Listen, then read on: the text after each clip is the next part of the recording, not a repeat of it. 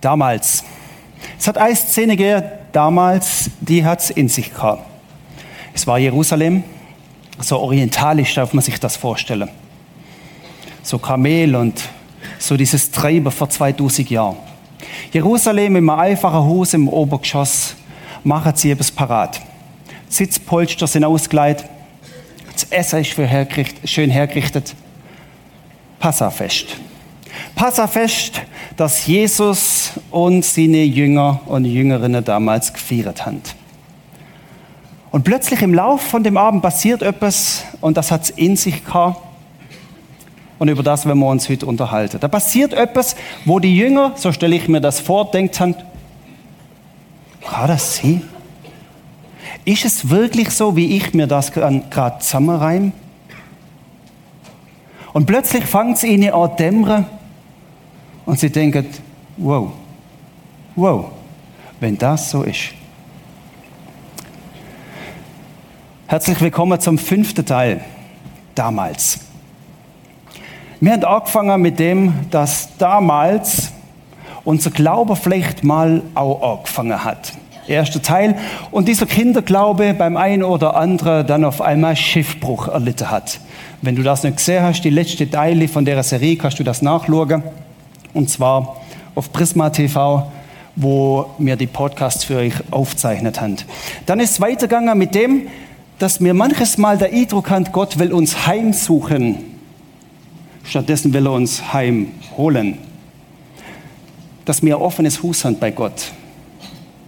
Und dass wir willkommen sind bei ihm. Dass es nicht heißt, geht weg von mir, die ihr mühselig und beladen seid und erquickt euch selber irgendwie durch Wellness und frommes Getue und tralala. Und wenn ihr dann erquickt seid, kommt zurück und erquickt mich auch.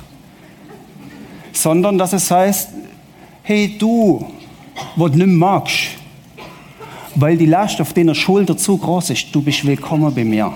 Hey, du, wo du verseit hast, mein Haus ist offen.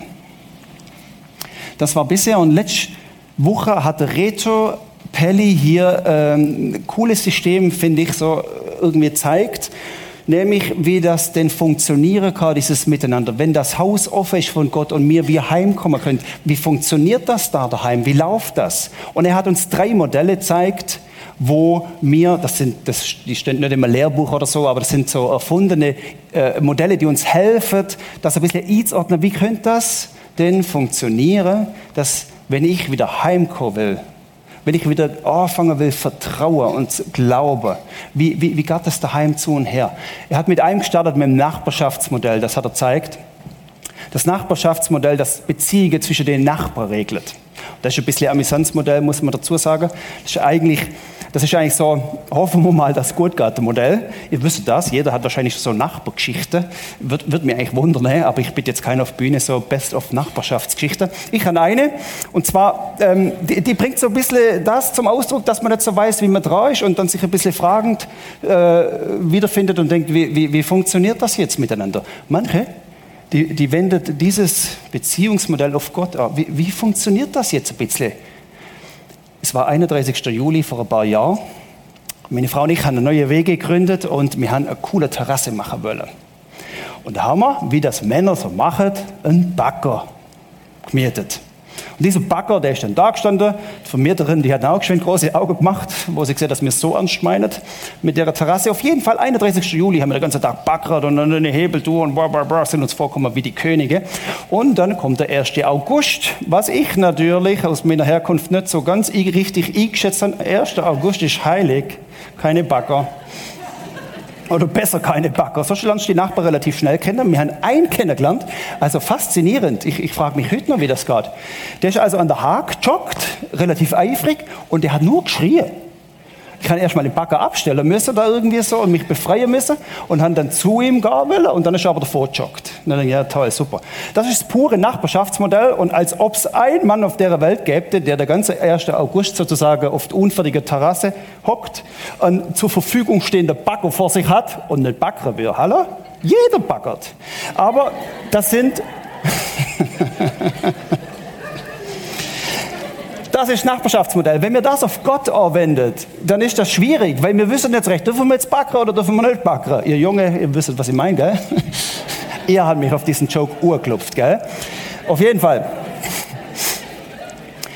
Neben dem Nachbarschaftsmodell gibt es noch ein anderes Modell und das, das, das bringt uns ein bisschen der Ernsthaftigkeit näher, nämlich das sogenannte Clubmodell. Das Clubmodell, das funktioniert wie folgt. Das Clubmodell funktioniert so, Du willst zum Beispiel am Kanu oder am Ruderclub beitreten und dann schaust du die Statute an. Was sind die Bedingungen, dass ich Clubmitglied werden kann? Du schaust dir das an, ähnlich bei der Arbeitsstelle. Du unterschreibst den Arbeitsvertrag oder den Mitgliedsvertrag. Und diese Mitgliedschaft, diese Regeln, die in diesem Vertrag stehen, die machen dich zum Mitglied und sie etablieren dann die Beziehungen, die du dann an deiner Arbeitsstelle oder in, deiner, in deinem Ruderclub oder wo auch immer hast. Das ist so das Clubmodell. Das heißt, wir kriegen Regeln, können wir Ja sagen, dann sind wir dabei. Und dann müssen wir uns natürlich an die Regeln halten. Wenn wir uns nicht an die Regeln halten, dann gibt es eine Ermahnung und dann müssen wir besser werden. Und wenn wir es ganz und gar nicht machen, dann fliegen wir aus und es macht keinen Sinn, dass man in dem Club bleibt. Es liegt auf der Hand, dass dieses Clubmodell bei Gott wenig funktioniert. Das wäre der Gott, was sagt, schau mal, jetzt unterschreibst du, dann bist du dabei. Weil du dich an die Regeln hältst, bist du dabei. Und wenn du die nicht dran hältst, dann tue ich umso dümmer und plag dich, bis dich dann dran hältst oder bis rauskommst. Das wäre das Clubmodell auf Gott angewendet. Ein bisschen plakativ dargestellt, aber das steckt in uns. Es gibt aber noch das dritte Modell, das Familienmodell. Das ist gerade andersrum wie das Clubmodell. Das Familienmodell besagt, schau mal, ich bin hineingeboren in eine Familie. Das hat nichts mit Regeln und Gesetz zu Überhaupt gar nicht. Keiner ähm, nimmt das Neugeborene und sagt, ja, Boschle, gell, aber dann so und so läuft bei uns daheim. Überhaupt nicht. Das ist, das ist große Freude, weil das Familienmodell besagt, schau mal, du bist Teil dieser Beziehung von Anfang an. Wenn du hineingeboren wirst, bist du Teil von dem. Und damit, weil wir Menschen das manches Mal nicht so gut miteinander auf Reihe bringen, das Gemeinsame, damit das Familienleben klingt, machen wir Folgendes. Wir stellen so Standards auf, wo uns helfen, dass wir gemeinsam sozusagen ans Ziel kommen und durch den Sturm manövrieren können. Also, der Unterschied. Hier hast du die Regel als erstes und sie machen dich zum Teil, sie befähigen dich, Beziehungen zu etablieren. Beim Familienmodell gerade andersrum. Du bist hineingeboren das ist Beziehung. Und die Beziehung, übrigens, interessant, du kannst dich nicht aus deiner Familie rausrupfen. Du kannst, du kannst das vielleicht vertraglich, gesetzlich irgendwie machen, aber du kommst nicht raus aus der Familie. Und das ist das, wo, wo Gott uns einlädt, hineingeboren. Und der Reto hat das letzte Mal erzählt und ich habe das sehr eindrücklich gefunden, darum habe ich es jetzt nochmal, gerade nochmal für euch zusammengefasst. Dann kommen die Regeln und Gesetze, die uns helfen, miteinander unterwegs sind. Die Gesetze und Regeln einzuhalten, machen uns nicht zum Mitglied im Familienmodell. So, das äh, im Sinne von was bisher geschah. Jetzt geht's weiter. Ähm, Familienmodell, das ist manchmal nicht so ganz einfach. Und dann wenn wir jetzt ein bisschen auf die Spur kommen, und das geht relativ äh, einfach, weil wir haben vor drei Wochen ausfindig gemacht, wir haben eins, nämlich ein Sündenproblem. Das haben wir so definiert. Schau mal, wir werden in unserem Zusammenleben untereinander und mit Gott schuldig aneinander. Wir, wir versagen, wir kommen nicht immer klar. Wir haben einen Clip angeschaut von diesem Mann, der eigentlich nur am Daddy helfen hat, weil er Ölwechsel zu machen. Und am Schluss hat er das Öl an sich geschmiert und er hat gemerkt, ich bringe das nimm, ich bringe das nimm weg. Wenn du den Anzug hier in der, in der Waschmaschine ähm, schmeißt und dann mal auch alles, was hat 90 Grad und dreimal Pulver und weißt du was, das kommt nimm weiß raus. Das ist schwer, das schaffen wir nicht. Ähm, wir haben ein Problem. Wir haben ein Problem, das da ist und unser Familienmodell, das wir mit Gott und untereinander als Christen leben, kaputt machen will. Da gehört ganz simpel unsere Niederlage, unser Versagen mit dazu. Ähm, das, das, ist ein, ein, schädigendes Verhalten, nenne ich es mal, wo, wo mir manches Mal an den Tag legt. Etwas, wo nicht Leben schafft, wo nicht, sondern wo unterm Strich Leben kaputt macht. Das, das ist so das und, und weil wir das Problem haben und weil das universal ist, ist es nicht verwunderlich, dass wir für das eine Lösung brauchen. Wir brauchen eine Lösung fürs Zusammenleben und vor allem für die Beziehung zu Gott. Wir brauchen eine Lösung. Und so ist es nicht verwunderlich, dass eigentlich jede Religion, jedes Glaubenssystem, jede Philosophie, die es irgendwie über irgendeinen Gott auf der Welt gibt, immer Lösung hat für dieses eine Problem, nämlich dass die Beziehung zwischen Gott und mir kaputt ist, weil, by the way, er Gott ist und ich Mensch bin. Wir werden ihm nicht gerecht, egal wie man es dreht und wendet. Weltweit tausende Systeme von dem, was wir vielleicht Vergebung nennen, wo da kursiert. Ein System, wo uns wieder in den Rhythmus von Gott bringt. Ich war mal in Kathmandu in Nepal und wir haben den Shiva-Tempel besucht, hinduistisch. Und das war eigentlich interessant bis hin zu, wow, das ist irgendwie nimm gut. Es war eine Sehnsucht und ein Ringen da nach der Versöhnung mit Gott. Durch ähm, so asketischer Hingabe, durch Mantren, die man gemacht hat für Gott, durch Rituale, durch immer noch mehr Trance, angereichert durch Marihuana, wo ich dann noch in andere Sphäre abdrifte. Das war eine Szene unvorstellbar. Das, das hat mir, ich habe noch nie vorher so etwas gesehen, aber seither nie wieder. Das war eine Szene, wo trieft hat nach Sehnsucht zu Gott, dass er mich annimmt irgendwie. Das, das ging so weit, das sind so schräge Szenen, die wollte ich hier gar nicht erzählen.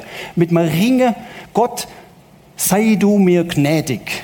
Stell das, was ich gemerkt habe, was kaputt gegangen ist, stell das wieder her, Gott. Lass die Beziehung zwischen dir wieder ernst werden. Lass wieder Sicherheit kommen. Lass wieder Beständigkeit, lass wieder Verlässlichkeit werden. Jede Glaubenssystem, jede Religion, jede Philosophie hat eine Lösung.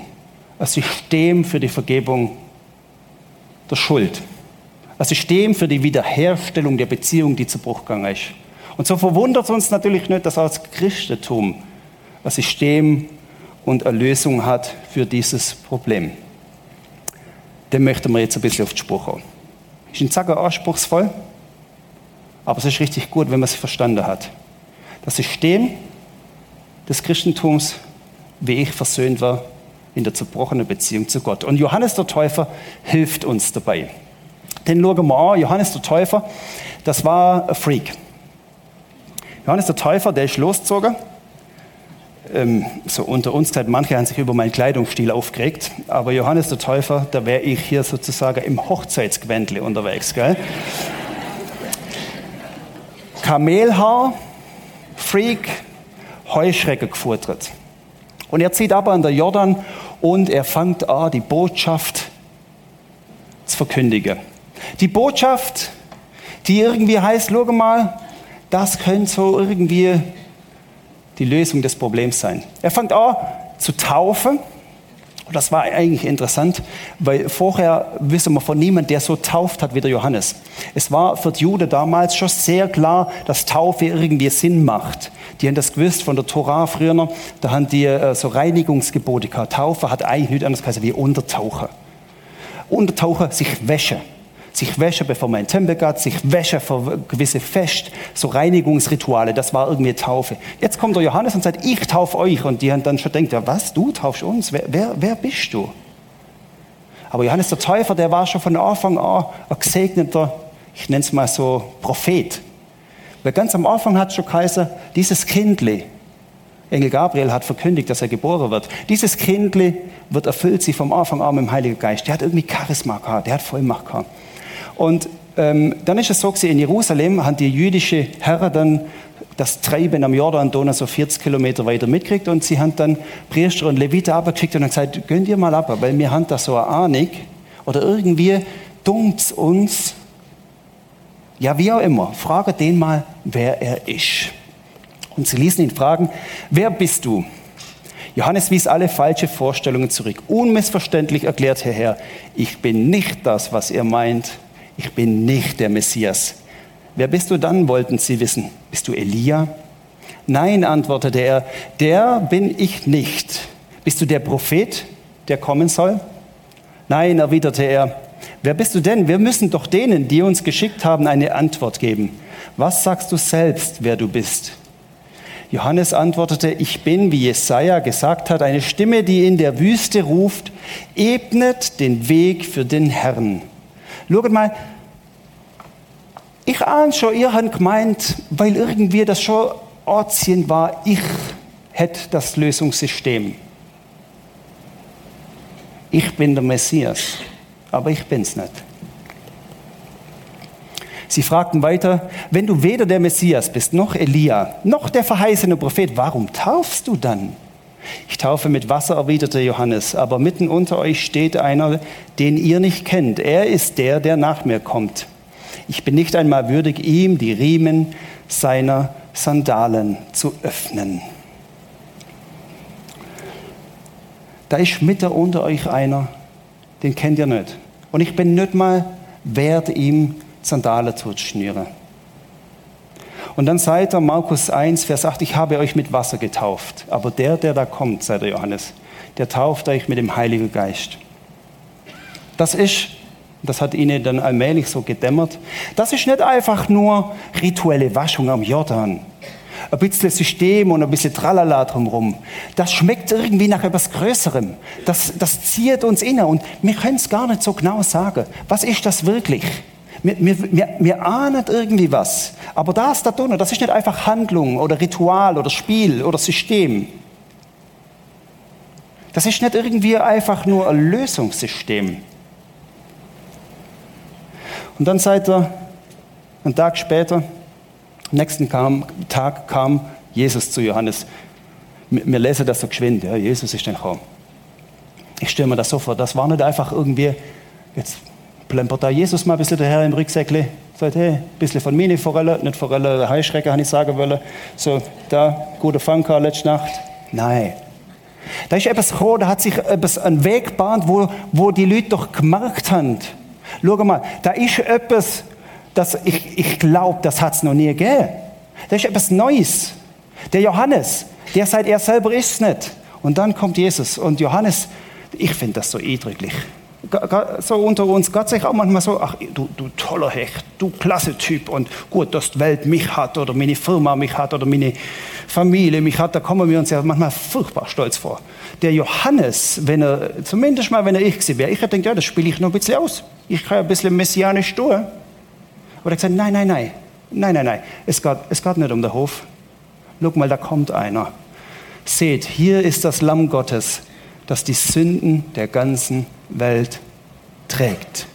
Dieses Lurk, hey, Lurk, das ist wie so, hey, werdet wach, werdet wach, schau mal, da kommt einer, der trägt die Schuld dieser Welt. Und seid einer Lamm Gottes, was, Schäfli? Mäh, mäh. Sagt Johannes, nein, nein, nicht Schäfli, das Lamm Gottes. Das ist ja nur größer als Schäfli. Aber warum kommt der andere auf Schäfli? Ich weiß, warum der auf Schäfli ist. Der kommt auf Schäfli, weil er gewusst hat, damals, damals in Ägypten, damals in Ägypten hat ein Brauch angefangen, den wir bis heute feiern, das Passafest. Das Passafest, das man nachher dann feiert. Das Passafest hat damals angefangen, darum hat er nach dem Schäfli geschaut. Da hat es nämlich Kaiser, schlachte das Lamm, ihr, die gefangen sind in Ägypten, ihr, die in der Sklaverei sind. Und das Blut streicht an die Türpfosten. Und es wird ein Zeichen sein, das euch schützt. Wenn ich das Blut sehe, will ich euch verschonen. Exodus 12. Da ist der Brauch diesem Bursche, der gesagt hat, was, Schäfle, wo ist Schäfle? Der Brauch ist dem sehr gut im Blick gewesen. Da war es damals die Zeit in Ägypten, wo wir vom Pharao misshandelt und missbraucht worden sind, wo wir in der Sklaverei waren. Und dann ist der Todesengel nachts durchgegangen und hat alle Erstgeborene heimgesucht und dort gemacht. Und nur die, die das Blut eingestrichen haben mit dem Lämmli, sind Blut, sind verschont worden. Ich verlange von keinem zu sagen, ah, oh, das war genau so. Ich muss das jetzt auch glauben. Das ist eine strube Geschichte. Aber wir lesen von der Geschichte. Und dieses Lamm damals, jetzt irgendwie dieses Lamm heute, wie ist das damals in Ägypten geschwind weitergegangen? Die haben ihre Türe gestrichen mit diesem Blut und am nächsten Morgen ist ein befreites Volk aufgewacht. Aber ein befreites Volk, das Freiheit im wahrsten Sinne des Wortes unter die genommen hat und losgezogen ist in ein verheißenes Land.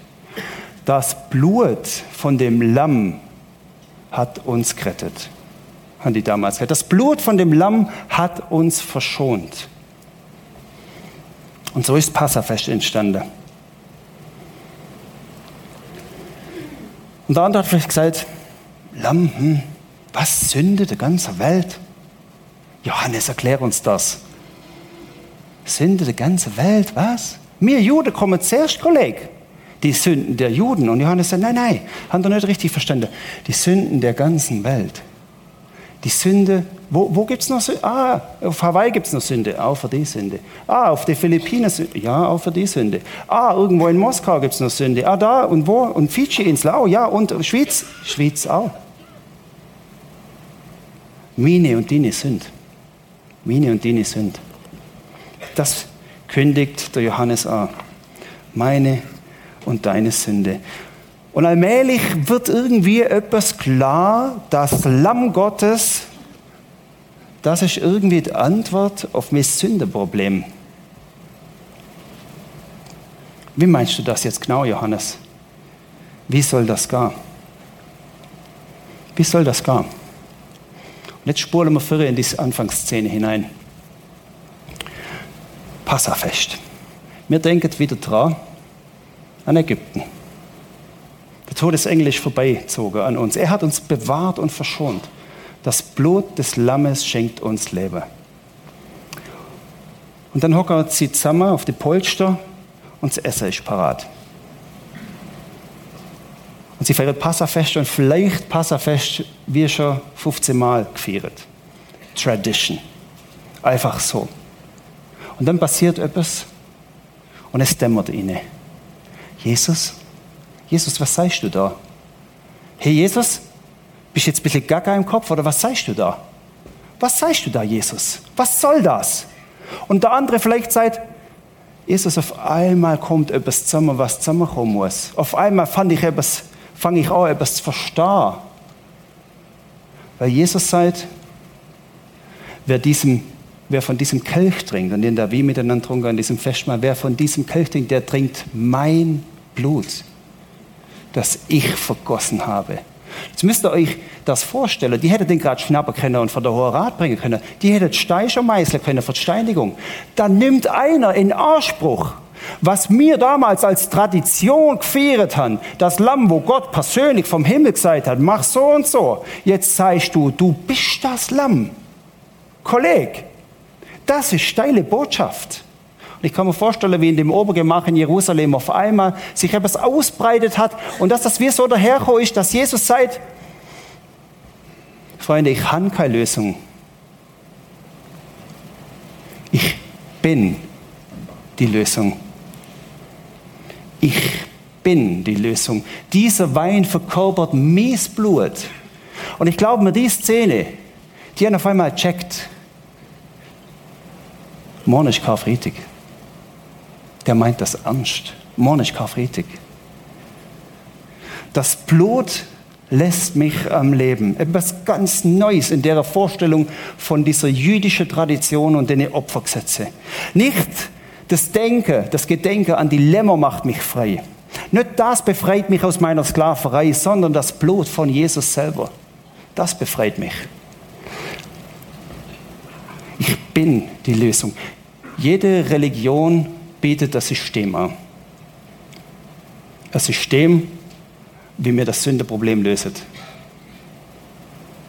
Aber dass einer hervortritt aus der Menge und sagt, ich bin die Lösung, das hat es noch nie gegeben. Entweder komplett bescheuert und hirnverbrannt. Nein, das ist nicht mehr logisch. Ich kann euch das nicht erklären. Entweder komplett bescheuert oder hirnverbrannt. Oder wow. Das war eine Wucht. Da hat sich der Kreis geschlossen bei diesem letzten Abendmahl. Und es war wie wenn der Jesus denen entgegenflüstert, ich bin die Lösung, vertrau mir. Denn was das Blut von Schafe und Ziegen nicht kann, was deine beste Anstrengungen nicht vermöget, deine Therapie und was auch immer, das bin ich und das mache ich. Paulus hat das später dann ähm, im Kolosserbrief so formuliert. Euch, die ihr tot wart in euren Verfehlungen, euch hat er zusammen mit ihm lebendig gemacht, indem er uns alle Verfehlungen vergeben hat. Zerrissen hat er den Schuldschein, der aufgrund der Vereinbarung gegen uns sprach und uns belastete. Er hat ihn aus dem Weg gekreuzt, indem er ihn ans Kreuz heftete. Ich bringe ein sehr äh, perfide Vergleich, der in der Größe niemals an das rankommt, aber, aber er zeigt uns ein bisschen was. Nämlich, wenn du falsch parkierst und nachher hast du Bus dran. Und das ist so schön, dass ihr Schweizer Bus sagt und nicht Strafzettel. Da hast du ein Bus dran. Ein Bus, das bringt uns genau auf das richtige Ding. Was machst du mit der Bus? Du kaufst dich frei von der Bus. Am Staat gegenüber kaufst du dich wieder frei. Du bist wieder unschuldig am Staat gegenüber. Niemand kann nachher nach drei Tagen oder drei Wochen oder drei, drei Jahren oder nach 30 Jahren kommen, schau mal, da ist noch was. Du kannst sagen, nein, ich habe zahlt. Und das ist der Schuldschein, den Jesus ans Kreuz geheftet hat. Ich zahle für euch. Ich habe keine Lösung. Ich bin die Lösung. Ja, das hört sich schon ein bisschen schräg an, ich gebe es zu. Und wenn wir jetzt hergehen und sagen, wir scheren das über den Kamm der Logik, dann, dann kann ich euch auch nicht wirklich helfen. Das ist nicht logisch. Das ist vielleicht theologisch. Ja, es ist schräg und wenn man das nur aus der Perspektive von unserem wissenschaftlichen Gehäuse aus betrachtet, dann ist das irgendwie Gugus. Und glaubt mir, ich nehme es keinem übel, der sagt, das ist irgendwie Gugus. Wenn das nur übers Nadelöhr meines Verstehens durchgeschleust wird und ich mit dem Nädel immer nähe, dann werde ich Mühe haben, das zu verstehen. Dann werde ich Mühe haben, das zu vertrauen. Aber es ist mehr. Es ist mehr, es setzt sich nämlich eine Kraft frei durch den Heiligen Geist. Kraft frei, wo es in Hebräer 6, Vers 5 heißt, da strahlt etwas von der zukünftigen Welt jetzt schon entgegen. Mir hat geschmeckt, da kommt etwas, das ist außerhalb unserer Logik. Da ist etwas, wo mir, ich habe keine Lösung, ich bin die Lösung, nicht einfach schnell so erklären könnt. Aber wenn es nicht komplett bescheuert ist, dann ist es wahr. Und ich glaube, dass Jesus uns heute Morgen einlädt, es wahrhaben zu. Dass dieses Blut für dich und für mich heute gilt. Nicht machen, nicht irgendwelche Riten befolgen, nicht dich noch mehr anstrengen, sondern ihm vertrauen. Ihm vertrauen. Abraham haben wir letzte Stunde gehört, hat einen kleinen Moment gehabt, wo er sein Vertrauen auf Gott gesetzt hat. Du wirst zahlreicher sein als die Sterne am Himmel, deine Nachkommen. Und er hat einen kurzen Moment gesagt, ich vertraue dir. Ich lade dich eh, ihm zu vertrauen. Ihm zu vertrauen, weil das Lamm dir Leben gibt. Weil das Lamm dir hilft, deine Familie wieder heil werden zu lassen. Deine Familie und deine Familie. Weil das Lamm keine Magie und kein Ritus ist. Muss nicht mal Kiffer dazu.